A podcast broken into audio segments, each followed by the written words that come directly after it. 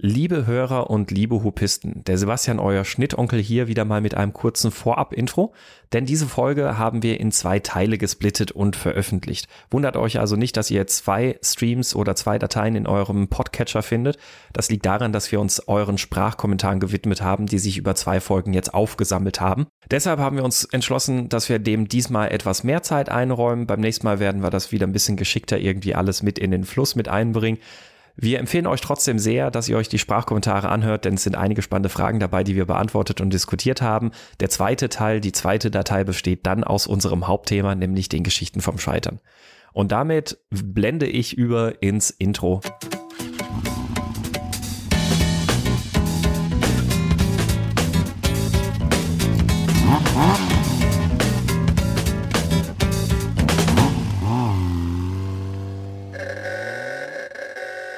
Herzlich willkommen zu einer neuen Ausgabe von der Hupe. Heute aus häuslicher Quarantäne sozusagen. Ähm, und ich bin der Sebastian. Mit mir sitzt wie üblich am Mikrofon der Clemens. Hallo Clemens. Hallo Sebastian. Und wir sprechen heute über ein schönes Thema. Heute wird sozusagen ein Anekdoten-Podcast. Wir reden über die Geschichten vom Scheitern. Und gescheitert ist, glaube ich, jeder von uns schon mal, sowohl auf dem Motorrad als auch auf dem im Auto, nicht auf dem Auto, im Auto. Ich glaube, wir haben ein paar schöne Geschichten, die wir dazu erzählen können, wie wir bereits gescheitert sind. Und ich bin mal gespannt, ob der Clemens vielleicht mehr Scheitergeschichten hat als ich. Ich glaube schon. Hm. Ich glaube schon. Ist, ich, mal sehen. Also auf dem Motorrad mit Sicherheit, aber auf dem, mit dem Auto, na, ich bin mal gespannt. Ja, und wir, wir haben uns bewusst für dieses Thema entschieden. Ähm, uns ist natürlich klar und bewusst, dass da draußen ganz viel gerade alles rund um Covid-19 unterwegs ist. Wir wollten, ja, eigentlich glauben wir, es ist zu dem Thema gerade alles gesagt. Es ist medial ohnehin viel, viel, viel, viel los zu dem Thema. Und deswegen kümmern wir uns heute lieber um ein paar schöne Geschichten, nicht wahr?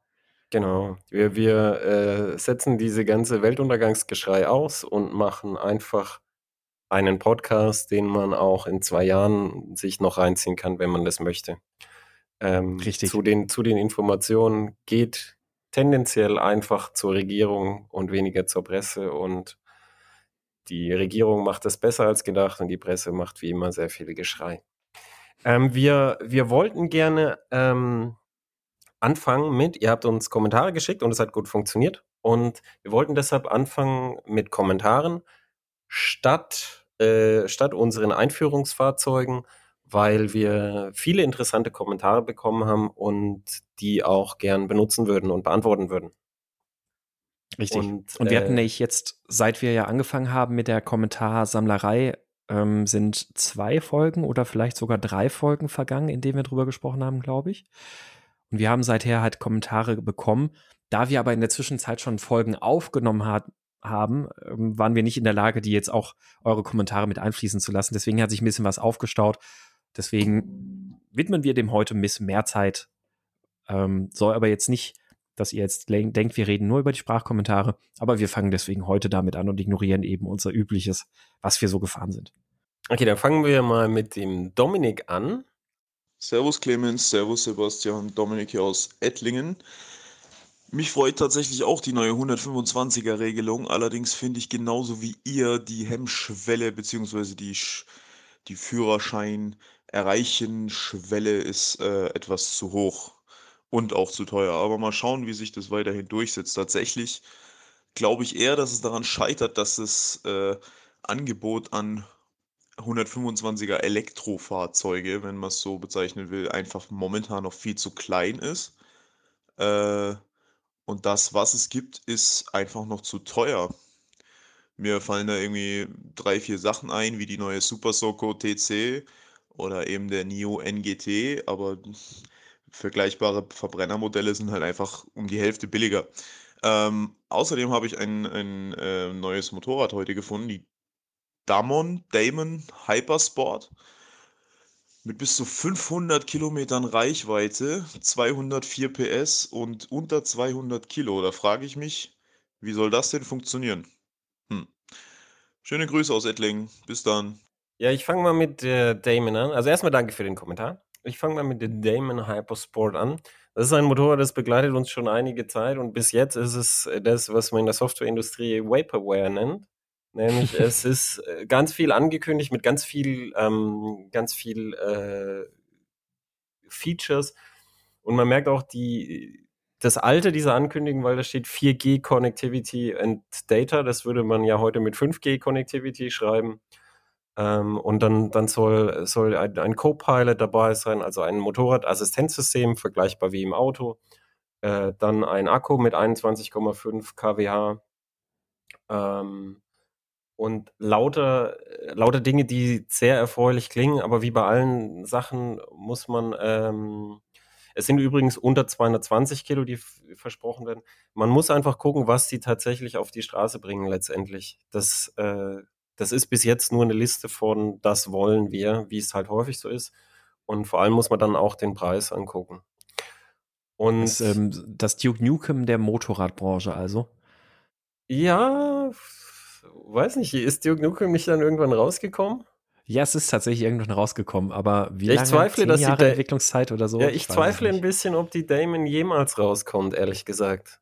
Also mit ja, dem Feature-Set, mit dem Feature-Set, was versprochen wird, würde ich Geld drauf setzen, dass sie so nicht kommt.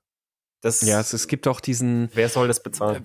Wie war das denn vor, vor sechs, sieben Jahren? Da gab es doch so ein, so ein ich glaube, es war so ein bekloppter Schweizer, der immer wieder irgendwelche absurden Elektro-Irgendwas-Fahrzeuge angekündigt hat. Ähm, der, der aber auch immer wieder damit in die Medien gekommen ist, weil den irgendjemand. Der Nunzio meinst du? Nunzio, richtig. Ja, ja, mein ja. besonderer Freund. Mr. Hagel, okay. Ja, ja, genau, der Nunzio. Ja, das Was ist halt ein Betrüger. Der, der, der hat halt auch immer so völlig absurde Dinge angekündigt. Nee, aber nee, ich, ich glaube nicht, dass die Damon in betrügerischer Absicht ist. Ich glaube, dass die das wirklich wollen. Das, weißt du, bei, beim, beim Nunzio ist ja auch, ah, er hat die super Technik und die äh, eine, eine Redux Flow Batterie, die 1000 Kilometer mhm. Reichweite mhm. hat und so, mhm. so, weißt du, wo du denkst, zeig doch mal. Also die Physik dahinter sagt, das ist nicht möglich, wenn du neue Physik entwickelt hast. Er hat sich Physik im Selbststudium, sagt er, beigebracht, genauso wie er sich Gitarre spielen im Selbststudium beigebracht hat. Also entweder das ist so wie die er ist ein Flat Earther, die sich, die sich auch ähm, ja, Physik beigebracht haben im Selbststudium. Ja. Ja, also entweder er ist, er ist halt wirklich ein Genie, wie es seit Leonardo da Vinci nie mehr eins gegeben hat, oder er ist einfach ein Betrüger und nach seinem äh, kriminellen Track Record würde ich sagen, er ist ein Betrüger der einfach Investorengeld einsammelt. Und das ist bei Damon, glaube ich, anders. Ich glaube wirklich, dass sie so ein ultramodernes Supersportmotorrad machen wollen. Ich glaube aber nicht, dass sie das an den Markt bringen. Nicht mit diesem Feature-Set. Ich hoffe, dass mhm. sie überhaupt ein Motorrad an den Markt bringen und wie das dann sein wird, das werden wir dann sehen. Ähm, es wird auf jeden Fall schwierig, unter 220 Kilo zu kommen mit 21,5 kWh. Wir haben nämlich ein Beispiel am Markt, nämlich die, äh, die neuen Egos der neue äh, Akkupack in den Plus-Modellen hat 21,5 kWh und diese Modelle wiegen 260 Kilo aufwärts und haben Rückwärtsgang, weil mhm. sie so mhm. schwer sind. Mhm. Und der Akkupack ist so, baut so hoch, dass es wie mit Beifahrer fahren. Also es ist, es ist technisch nicht ganz trivial alles. Das muss man einfach gucken. Ah ja, und zum Thema mit den 125ern und den, den Elektrofahrzeugen, das, das stimmt einfach. Also in dem preissensitiven Markt, wo die 125er da sind, vor allem wenn man sich den Gebrauchtmarkt anguckt, ja, der bei Elektrofahrzeugen non-existent ist, da äh, es, es ist, wenn man jetzt in dieser, äh, in dieser Klasse 125er, also Leichtkraftrad, ein Elektrofahrzeug will, das muss man wollen und da gibt es gute Modelle. Also zum Beispiel die 11 kW-Modelle von Zero, wo du einfach oder mit dem 125er Schein äh, fast 60 PS fahren kannst. Das ist ja auch ganz nett. Aber man muss es wirklich wollen, weil die sind natürlich um mehrfaches teurer. Und da muss mhm. man jetzt einfach anschauen, was der chinesische Markt da in Zukunft bringt. Dominik hat ja mit den, mit den Super Sogos schon ein paar interessante genannt. Und da muss man jetzt halt gucken, wie das, wie das weitergeht. Das ist halt einfach eine Frage der Preisentwicklung. Ähm, aber jetzt, jetzt gerade auf die nächsten Jahre viel billiger als jetzt gerade können Batterien nicht werden. Ja. Ich muss zur Damon Mode, also zu, zu der Damon Hypersport muss ich noch was sagen, auch wenn ich dafür angesichts einer gleich noch ausstehenden, eines noch ausstehenden Kommentars auf den Deckel kriege. Ich finde, die schaut richtig geil aus. Das stimmt, ich finde auch das Design ist gut. Ich finde auch das Feature-Set geil. Also ich, ich hätte ja. gern, dass so ein Motorrad kommt. Ich zweifle nur dran, dass es jemand bauen kann. Ohne Frage, ja. Wegen mir könnten, können sie da auch einfach einen Verbrenner reinpacken, die sieht halt echt gut aus. Aber ja, das ist, äh, wir wollen ja jetzt nicht so sehr auf dem Design rumreiten. Ja, ähm, herzlichen Dank, Dominik, für den, für den Kommentar und ich übernehme mal den, den Ball oder wie auch immer. Und ähm, wir haben jetzt einen kleinen Kommentar vom André. Warum hat der Audi e-tron eigentlich normale Scheibenbremsen? Das macht doch überhaupt gar keinen Sinn. Äh, Stichwort Feinstaub, Bremskraftdrückgewinnung. Könnt ihr das vielleicht mal beleuchten, warum das so ist? Gruß, André. Ja, warum hat der Audi e-tron normale Bremsscheiben? Scheibenbremsen, eher so rum. Ähm, naja, die Sache ist, dass natürlich technisch bedingt die Reku Rekuperationsleistung über den Generator, über den E-Motor einerseits natürlich ein bisschen eingeschränkt ist. Also das wird schwierig, damit harte Bremsmanöver durchzuführen bei einem, na, was wiegt der, zweieinhalb Tonnen Schiff. Wenn die Masse erstmal richtig in Bewegung ist, braucht es immer noch richtige Bremsscheiben zum Verzögern. Nichtsdestotrotz, ja auch gerade, man sieht es ja beim äh, äh, beim Porsche Taycan mit ausreichend hoher Bordspannung sind natürlich auch hohe Reku Rekuperationsleistungen und damit Verzögerungsleistungen möglich. Hm, auf der anderen Seite steht aber auch eher das Problem, äh, dass wenn beispielsweise der Akku voll ist vom Elektromotor, wenn der ähm, Akku auf einer hohen Ladeleistung ist, ähm, dann ist ich glaube, State of Charge 90 Prozent reicht ja meistens schon aus, dass bei weitem nicht die volle Rekuperationsleistung gebracht werden kann. Und wenn der Akku richtig voll ist, dann geht natürlich auch nichts rein. Das heißt also, es gibt keine Möglichkeit, wohin man jetzt irgendwie rekuperieren könnte. Ähm, wobei man natürlich, man könnte die Energie vielleicht ein bisschen sogar verschwenden, oder Clemens? Also man könnte ja sogar hergehen und sagen, ich habe halt den Generator laufen, aber die Energie. Selbstverständlich. Ich bin froh, dass du das sagst. Ich habe ich hab tatsächlich genau darüber nachgedacht. Wir haben es vorher nicht abgesprochen. Das ist echte Richtig. Synchronizität. ähm, und zwar ist es bei großen äh, Nutzfahrzeugen so, dass die häufig einen dieselelektrischen Antrieb haben. Die haben ein Dieselaggregat, das produziert Strom. Mhm. Der Strom geht auf Elektromotoren, die sind an den Rädern und die Bremsen sind dann ähm, elektrische Bremsen und die, diese elektrische Energie, die da äh, als Bremsenergie anfällt, die wird einfach äh, verheizt. Die kommt in Heizspulen rein. Und äh, das, das, das ist bei, äh, bei großen Baumaschinen so und es ist auch bei manchen elektrischen Skateboards so. Die haben dann so einen großen Widerstand. Zum Beispiel das, äh, das Inboard M1 hat so auf dem Bauch so einen großen Klebewiderstand. Wenn der Akku voll ist, dann geht die Bremsenergie in diesen Widerstand rein und wird vom Fahrtwind abgetragen. Also das, das ist technisch möglich. Und ich glaube auch, dass es vielleicht mal jemand baut, einfach damit du konstant, beim Skateboard ist es extrem wichtig, weil das ja nur die elektrische Bremse hat, es ist extrem wichtig, dass du es hast und dass du einfach konstant Rekuperationsleistung hast, auch wenn du losfährst. Und dafür kann man ruhig Energie wegschmeißen, weil ganz wichtig, wenn du deine Scheibenbremse benutzt, machst du ja dasselbe. Du, du schmeißt Energie einfach weg. Das wird auf der Bremse, genau. wird, wird Energie wird zu Wärme. Wird es zu Wärme und die Wärme geht mit dem Fahrtwind weg. Du machst ja genau dasselbe. Also ob du es jetzt elektrisch wegschmeißt oder nicht, ist egal. Also man könnte das anders bauen. Richtig. Soll ich noch die Anekdote ich, erzählen am Pikes Peak? Ja, mach das. Eine wunderschöne Anekdote. Also André, du hast es natürlich richtig äh, im Kopf mit der elektrischen Bremse und der Rekuperation braucht man im Elektroauto tendenziell deutlich, deutlich weniger die Scheibenbremsen. Und deshalb hat Audi bei der Erstausfahrt, bei der Vorstellung des Fahrzeugs das gemacht. Die haben die mit irgendwie Drittel Akkuladung oder so, die Fahrzeuge oben am Pikes Peak hingestellt, berühmter Bergpass. Und dann haben sie die Leute runterfahren lassen. Und dann, wenn du vorhersehbar immer so leicht bremsen, genau das, was du bei der Scheibenbremse nicht machen sollst, damit sich keine Hitze aufbaut, haben die dann äh, so gemacht, dass du runterfahren kannst. Dann konnten sie sehen, wie viel Energie sie dazugekriegt haben. Und dann war unten so ein, so ein irgendwie, ich glaube, so ein angemieteter Cop oder jemand zumindest in der Cop-Uniform und hat dann die Temperatur an den Bremsen gemessen und hat gezeigt, äh, dass die ganz kalt sind und hat auch zu jedem gesagt, so eine kalte Bremse hat er noch nie gesehen. Und äh, da, da siehst du halt auch an diesem Beispiel, deshalb hat es Autos ja gezeigt, es ist natürlich so, dass du die Scheibenbremse deutlich weniger brauchst. Das ist aber auch schon seit, seit Generation Prius, die Hybriden so, dass wenn du die überhaupt hast und die sinnvoll Mhm. nutzt, dass du dann auch deutlich weniger Bremsbeläge brauchst und dann natürlich, wie du richtig sagst, auch weniger Staub produzierst. Mhm. Ja. Jetzt aktuell ist es halt eben auch so, muss man einfach sagen, da ist die generell die, die Generatorleistung von den E-Maschinen noch wahrscheinlich eher am ehesten der begrenzende Faktor, ebenso wie ähm, die Bordelektronik. Was mache ich jetzt mit der Energie? Also mal unabhängig davon, ob die Energie jetzt ins, äh, in die Batterie gespeist werden soll oder ob wir sie einfach nur in Wärme verpuffen lassen. Ähm, aber muss natürlich auch erstmal an Bord alles entsprechend dimensioniert sein, um diese hohen Ströme kurzfristig aufzunehmen. Das stimmt. Wobei ich, ich glaube, wenn, wenn du eine Leistungselektronik hast, dann könnte die zumindest die Maximalleistung aus der Batterie Richtung Antrieb auch in die andere Richtung verarbeiten. Das glaube ich schon. Also zumindest diesen Wert. Also die, Ja, genau, Die, also die der- der- elektrische Peakleistung. Genau, die elektrische Peakleistung auf jeden Fall. Aber die würde nicht ausreichen, um eben so ein zweieinhalb Tonnen Geschoss so abzubremsen, wie du es mit einer mechanischen Scheibenbremse könntest. Nee, würde sie nicht, das stimmt. Genau. Ja. Das ist korrekt. Okay, das nächste ist der Carsten, der etwas zu Textilklamotten auf dem Motorrad sagt.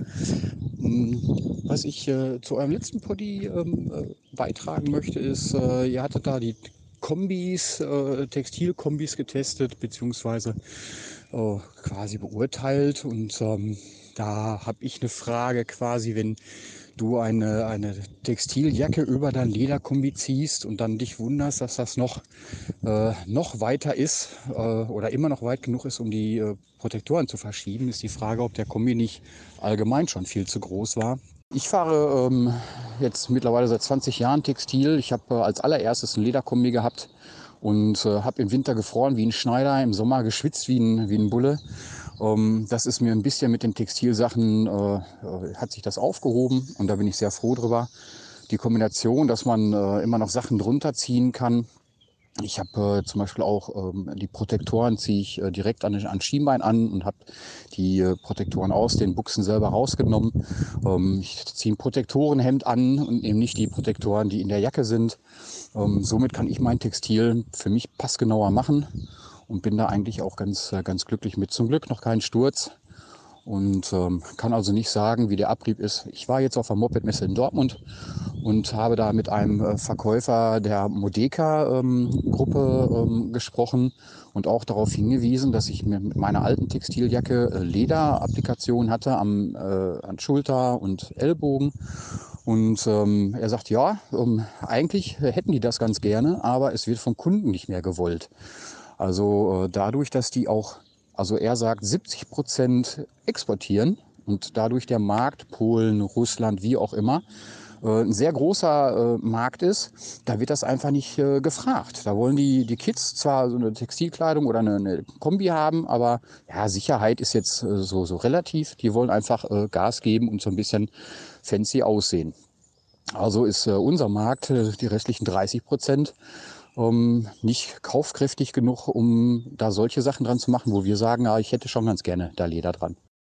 Ja, also ich, ich möchte eins dazu sagen, es ist, du hast, lieber Carsten, äh, natürlich einen, einen guten Punkt getroffen, wenn du sagst, Passform.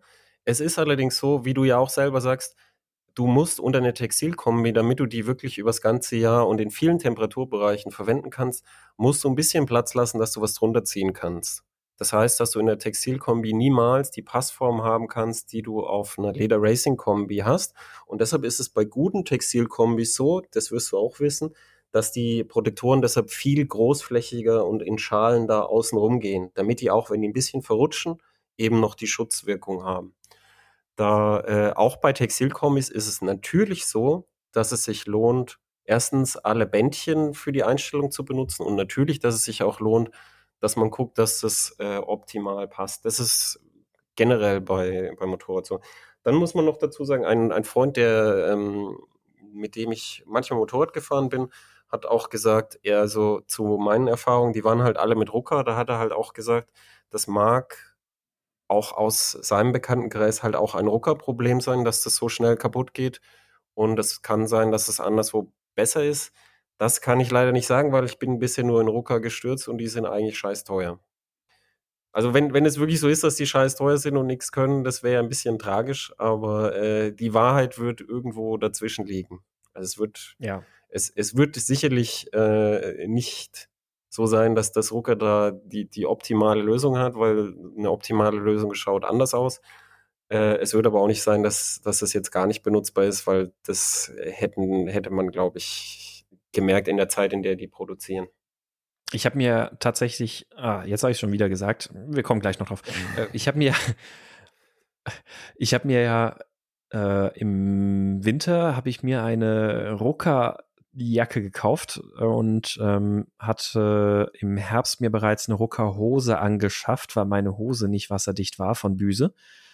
Ähm, entgegen der äh, Versprechungen, die sie, die sie halten wollte. Und da habe ich dann auch gleich deine Worte wieder im Kopf gehabt, wo du mir gesagt hast, echt, Büse, ich habe Büse eigentlich immer noch so in Erinnerung als taugt nix. und äh, ich kann es bestätigen, die Hose hat nicht besonders lang gehalten und ist schnell undicht geworden. Und äh, ich habe dann im Glauben, mir was sehr Gutes gekauft zu haben, habe ich mir eine Rucker ähm, Hose erst geholt, die, die wirklich super war, die auch wirklich sehr schweren Regenstand gehalten hat.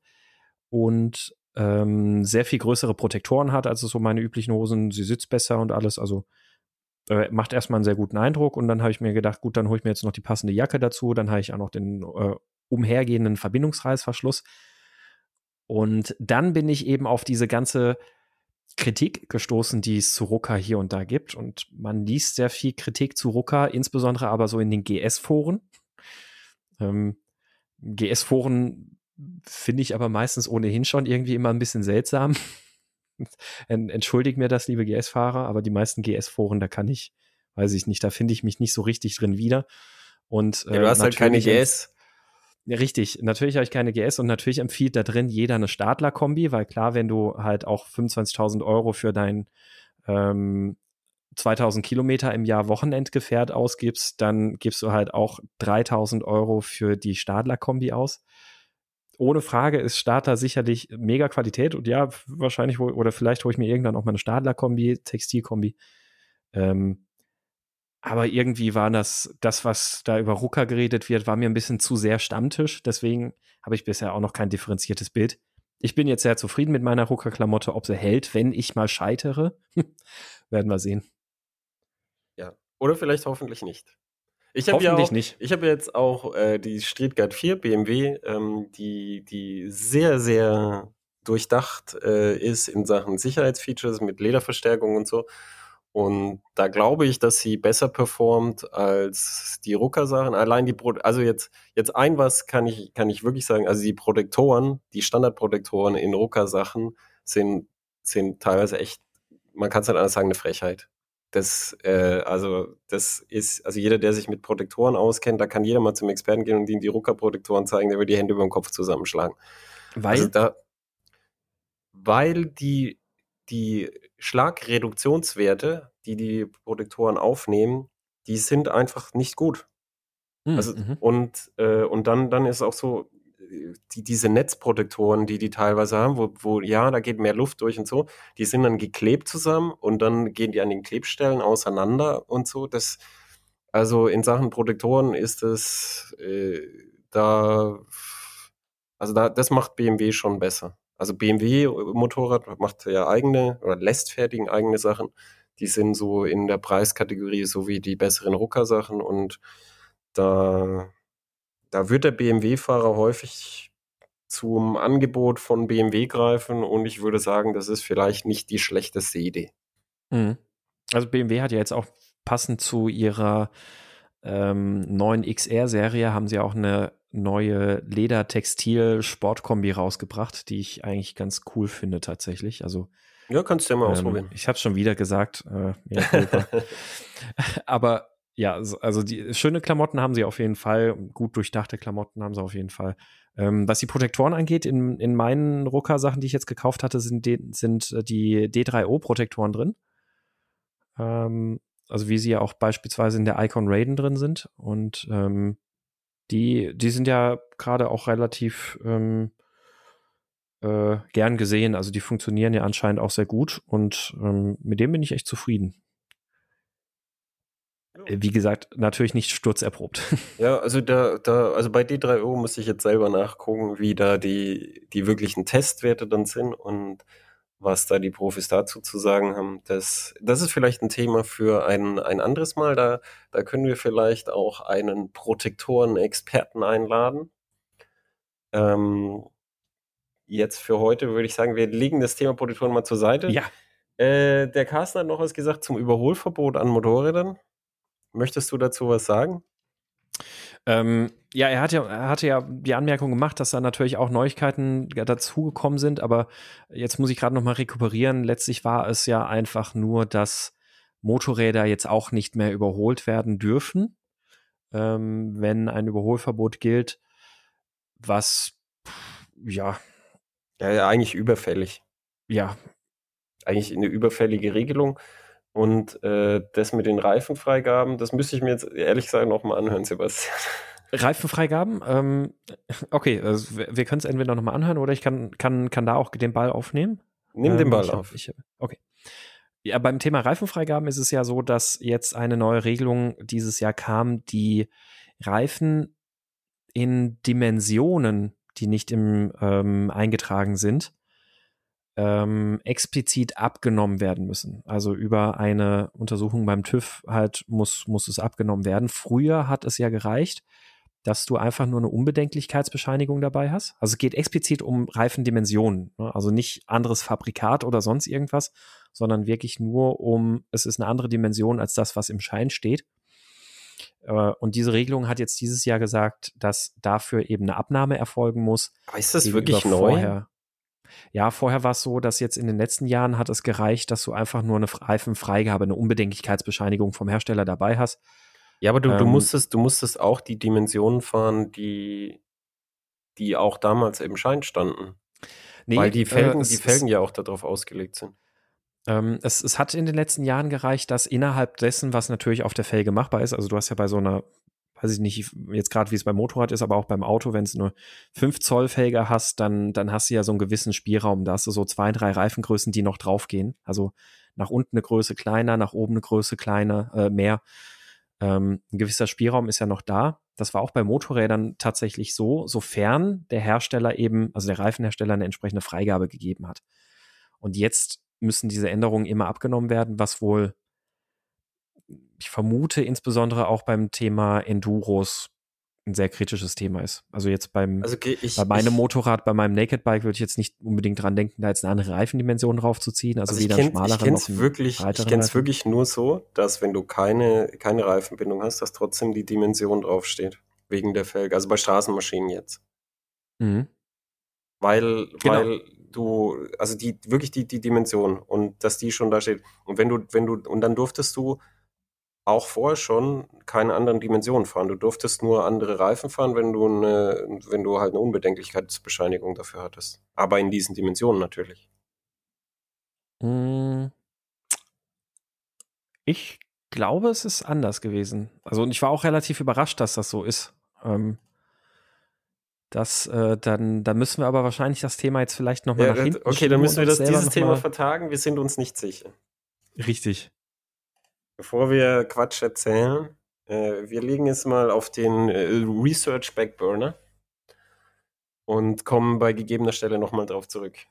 Also die Motorrad Online, genau, also die Motorrad Online schreibt auf jeden Fall von den in den Papieren eingetragenen Reifendimensionen abweichende Größen sind auch mit Freigaben der Reifenhersteller nicht mehr zulässig. Ähm, die jetzt. Äh, also konnte man vorher eine andere Größe auch mit der Unbedenklichkeitsbescheinigung haben? Mit der Reifenfreigabe, genau, richtig. Sollen wir dem Motorrad mal vertrauen? Wir vertrauen wir jetzt vertrauen, mal für diesen, für diesen Cast äh, und werden später nochmal nachgucken, ob das stimmt. Genau, da, daher kam ja das große Thema. Und äh, ähm, dann, äh, wenn es nicht also, stimmt, werden wir nochmal drauf zu sprechen kommen. Ja, also ich weiß, dass das ähm, Thema wirklich existiert. Ähm, Insofern auch, weil ich, weil ich das irgendwo in Motorradforen auch schon zwei, drei Mal mir, mir entgegengeschlagen ist und auch der äh, Lukas uns letztes Jahr, als wir unterwegs waren, auch davon erzählt hatte, weil das ihn beispielsweise auch mit seiner Reiseenduro, mit seiner, ähm, mit seiner Adventure ähm, auch betrifft, weil da drauf eben andere Reifendimensionen gefahren werden, wenn er äh, wenn er auf Straßenreifen wechselt. Also vielleicht ist es so ein Enduro-Problem. Also ich, äh, ich glaube, es betrifft vor allem tatsächlich eher Enduros. Ich habe schon wieder tatsächlich gesagt. Ähm, also wir machen ein Trinkspiel raus. Jedes Mal, wenn ich tatsächlich heute nochmal sage, dann könnt ihr euch ein. Okay, ja, mhm. ich, ich, ich, warte, warte, ich, ich habe hier ein, ein Scotch. Warte, jetzt jedes Mal, wenn du tatsächlich sagst, dann gönne ich mir ein. Jetzt mal gucken, okay. wie ich dann am Ende aussehe. Mal gucken, ob du das aushältst. Es, es, äh, Alkohol soll sehr gesund sein bei Corona im Hals hinten. Das stimmt. Ähm, naja, auf jeden Fall, ähm, wie gesagt, ich glaube, bei, äh, bei Sportmotorrädern, normalen Straßenmotorrädern ist das ja eher selten ein Thema. Bei ähm, Enduros kommt das ja schon eher vor, dass du auch in anderen Dimensionen Reifen aufziehst. Ähm, insofern vor allem in dem Bereich wahrscheinlich ein Problem. Aber ihr könnt uns ja da gerne noch mal was zu ergänzen. Ähm, uns fehlt da jetzt gerade der Blickwinkel da drauf. Ja, also wir werden es nochmal nachschlagen. Bis dahin als Arbeitshypothese glauben wir den Kollegen aus Stuttgart. Die werden das ja hoffentlich nachgeguckt haben. Und dann kommen wir mal zum nächsten Kommentar. Genau, und zwar kam der vom Kater. Hallo, hier ist der Kater. Twitter-Name CWCFFM.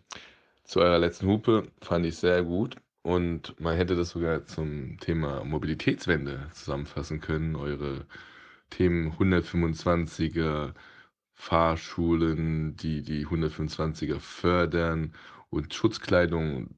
Das ist eigentlich ein durchgehendes Thema für die Pendler, die gestresst sind, sich aber vorstellen können, mit einem Zweirad zu fahren, dass die von dem normalen Pkw-Führerschein auf 125er switchen, sich eine günstige Maschine unter 3000 Euro neu kaufen, eine ausreichende Schutzkleidung kaufen und benutzen und so auch dazu beitragen, dass die Verkehrsbelastung und die Umweltverschmutzung abnimmt. Denn es ist ja so, dass die 125er vielleicht nicht effizient sind, aber absolut gesehen weniger Treibstoff verbrauchen als ein Pkw, das beim Pendeln meistens auch nur mit einer Person äh, besetzt ist. Hm, da ihr ja eure Sendung nicht scriptet, war das wahrscheinlich nicht so gedacht, aber mit Scripting hätte man da eine super Sendung zum Thema Mobilitätswende abseits der E-Mobilität hinstellen können. Macht weiter so, ich höre euch immer gerne zu. Ja, Mobilitätswende mit Einspurfahrzeugen. Das ist ein Steckenpferd von ganz vielen von äh, meinen Kollegen, also ähm, Schreibern in der Motorradszene, weil wir uns das natürlich alle wünschen. Wir würden uns alle wünschen, dass, dass mehr Leute mit Motorrädern zur Arbeit fahren, dass mehr Leute sich einen Großroller kaufen, dass mehr Leute mit dem Roller zum Einkaufen fahren und so. Aber wir müssen uns einfach jetzt mal alle der Realität stellen, dass das nicht passiert und auch nicht mehr passieren wird. Also äh, Einspurfahrzeuge sind natürlich ein Teil der Mobilitätswende, aber da ist, da geht es hauptsächlich ums Fahrrad, um das elektrische Fahrrad, weil es viel günstiger ist, keinen Führerschein braucht, keinen Helm braucht, ganz einfach draufspringen.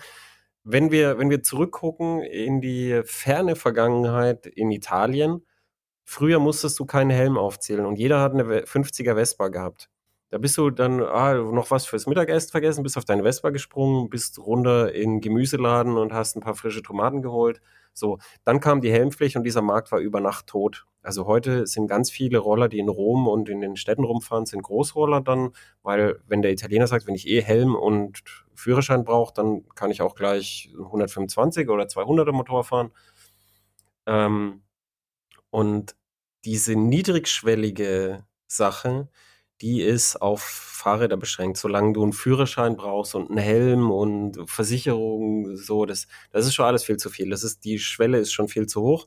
Und da, da wird der Einspurbereich, glaube ich, beim Fahrrad bleiben. Und das ist als auch nichts so Schlechtes, weil das Fahrrad ist noch mal viel effizienter als eine, äh, egal welche kleine 125er.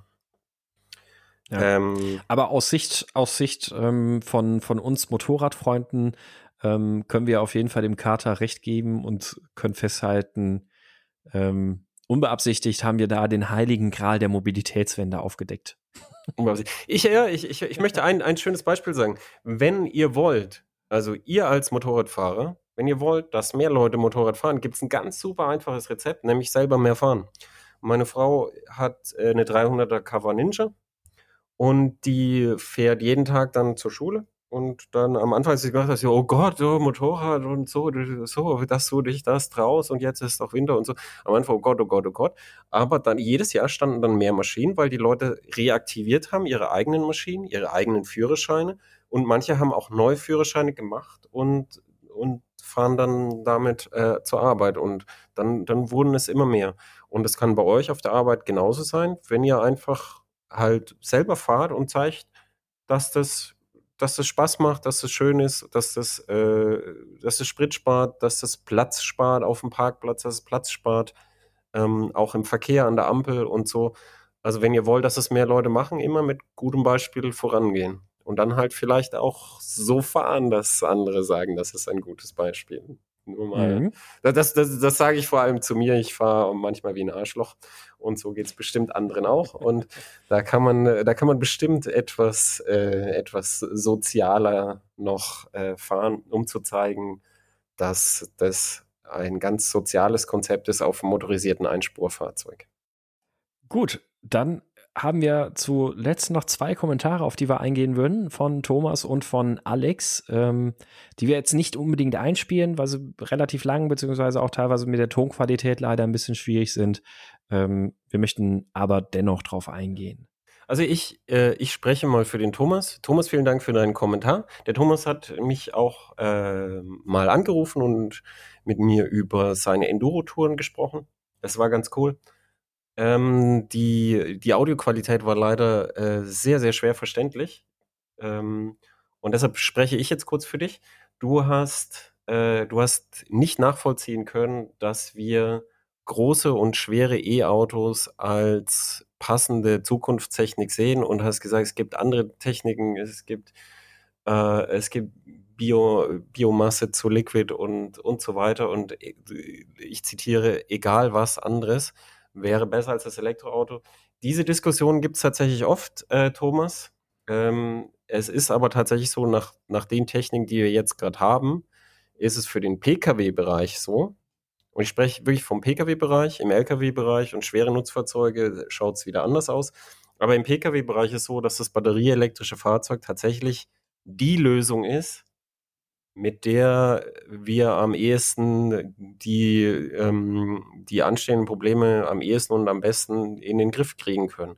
Wenn du sagst, du hast, du hast gute, äh, gute Ideen für eine bessere Lösung, dann, dann gibt es da überall offene Ohren.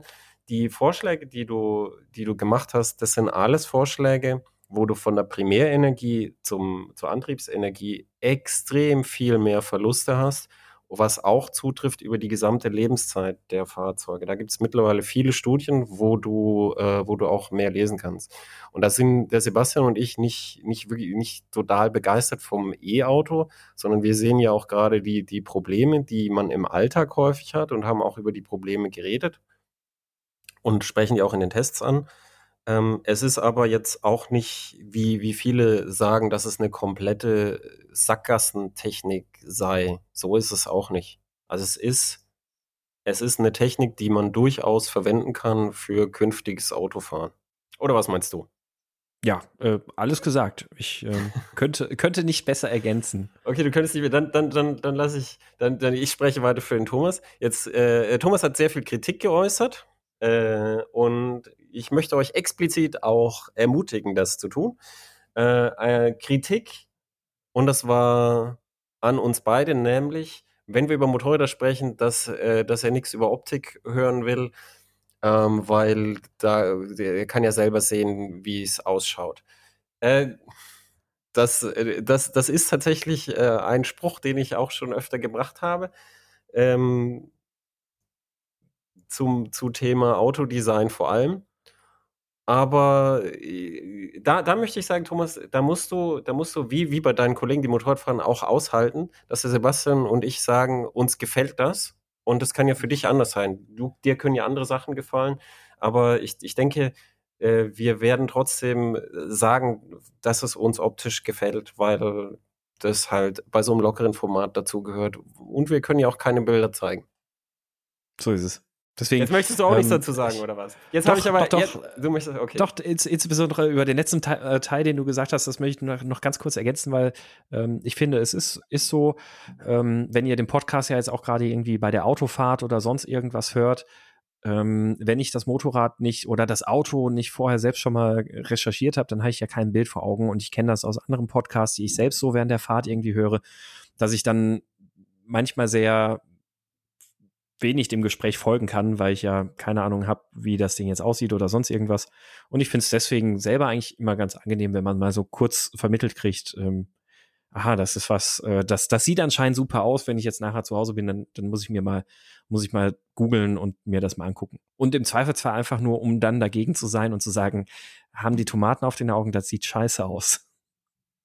Ja, es ist, es ist ja, weißt du, am, am Stammtisch ist ja auch so. Und wir beide sind uns ja auch nicht immer einig. Wir waren uns jetzt meistens einig hier im Podcast, voll, aber, wir, hm. aber wir sind uns auch nicht immer einig bei, bei Designsachen und dann, dann, dann spricht man halt drüber. Und das ist ja völlig unabhängig, dass es ein Dritter halt nochmal ganz anders findet.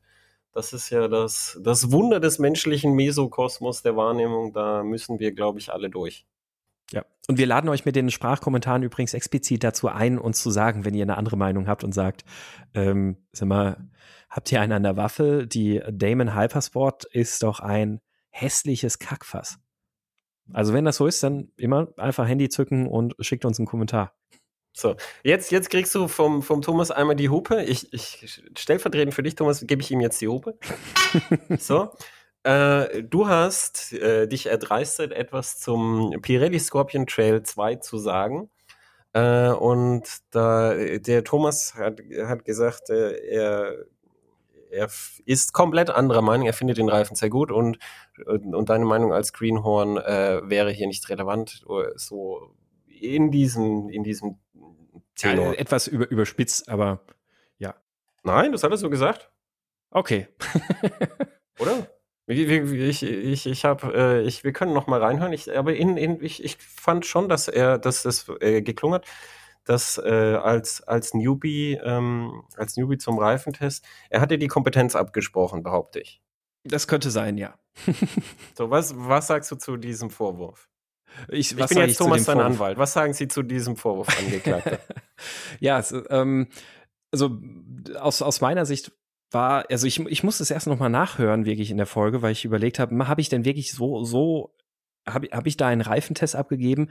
Ähm, wenn, wenn ja, das war überhaupt eigentlich auch gar nicht mein, mein Grund oder mein, mein Ziel, jetzt ein vollumfängliches Reifenbild zu erklären und den Reifen als schlecht zu verkaufen, weil ich fand den eigentlich gar nicht mal so schlecht. Ich fand den Road 5 irgendwie ein bisschen runder, weil ich zwei Kritikpunkte ja angesprochen habe, nämlich als ich da morgens bei 5 Grad unterwegs war, ist mir das Vorderrad einmal fast weggegangen und ähm, ja, im Gelände hat der Reifen jetzt auch nicht so viel getaugt. Auf, der, auf die Kritik, die der Thomas jetzt ausgesprochen hat, habe ich gedacht, okay, äh, gut, so, so weit, weit meinte ich die Aussagen gar nicht, aber vielleicht habe ich mich damit ein bisschen weit aus dem Fenster gelehnt, habe mal kurz auch mal so zu dem Reifen gegoogelt, was sagen denn andere dazu und habe beispielsweise einen Reifentest von der Motorrad gefunden, in der als Negativmerkmale aufgeführt sind, braucht einige Mühe, um warm gefahren zu werden. Und ähm, im Gelände macht er jetzt auch nicht viel her. Also es deckt sich eigentlich dann ein bisschen mit dem, was ich da äh, erfahren hatte.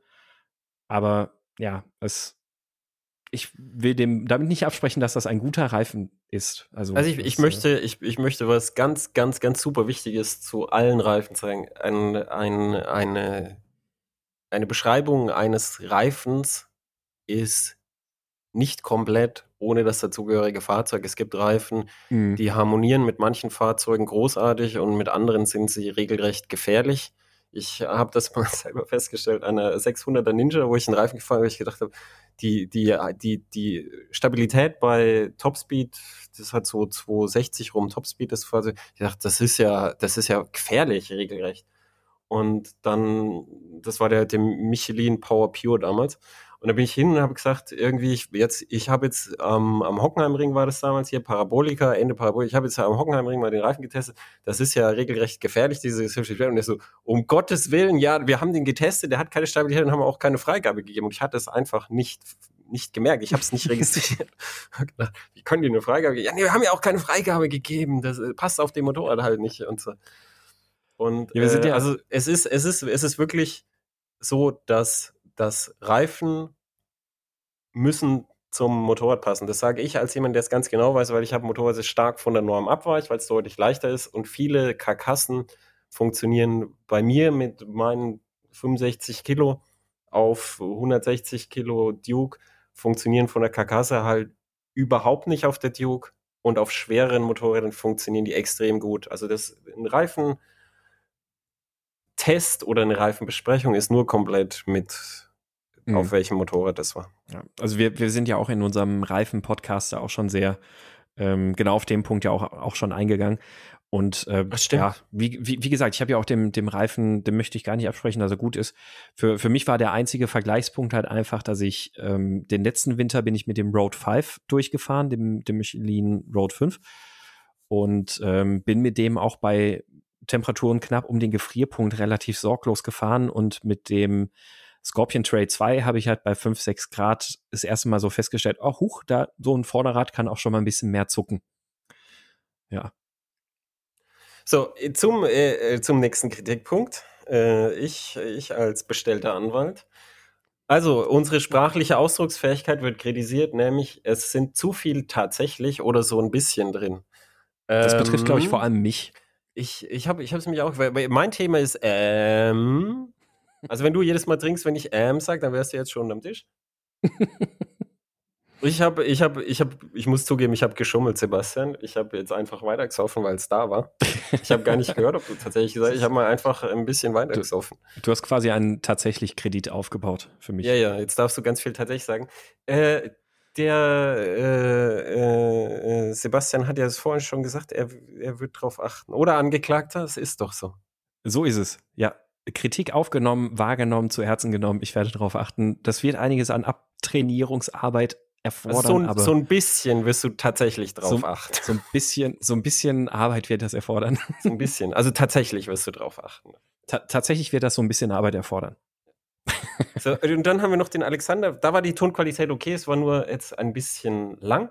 Der Alexander Genau. wünscht sich hauptsächlich Sprungmarken, akustische für alte Radios, dass er da mit akustischem Vorlauf äh, da springen kann. Um diesen Sprungmarken will er die Auto- und Motorradthemen trennen. Das denke ich, können wir machen. Ich schlage vor, dass unsere Sprungmarke irgendwie ein, ein äh, längeres Hupengeräusch ist. So, zum Beispiel so. Genau. Oder, Sowas. oder wie in unserem Intro, da haben wir ähm, eine, eine solche alte Drehhupe. Ähm, vielleicht kann man das, sowas ja. ein bisschen langstrecken, dass, dass äh, das als Sprungmarke funktioniert. Ich Ja, mir, gefällt dein, mir, mir gefällt dein Vorschlag besser, lass uns deinen nehmen.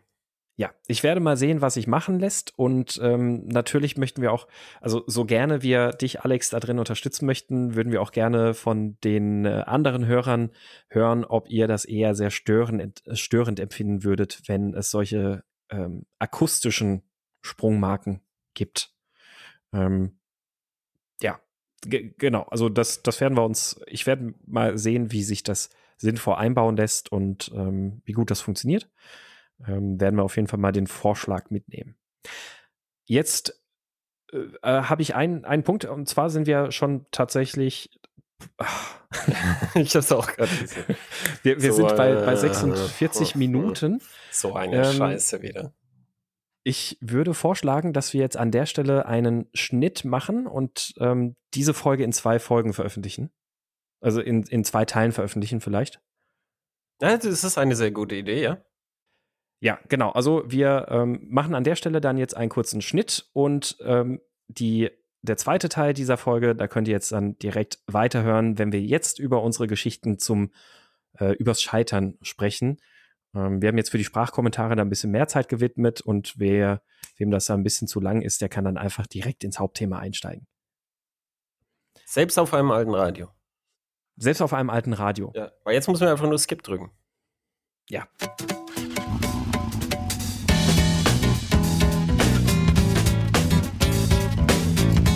Ah.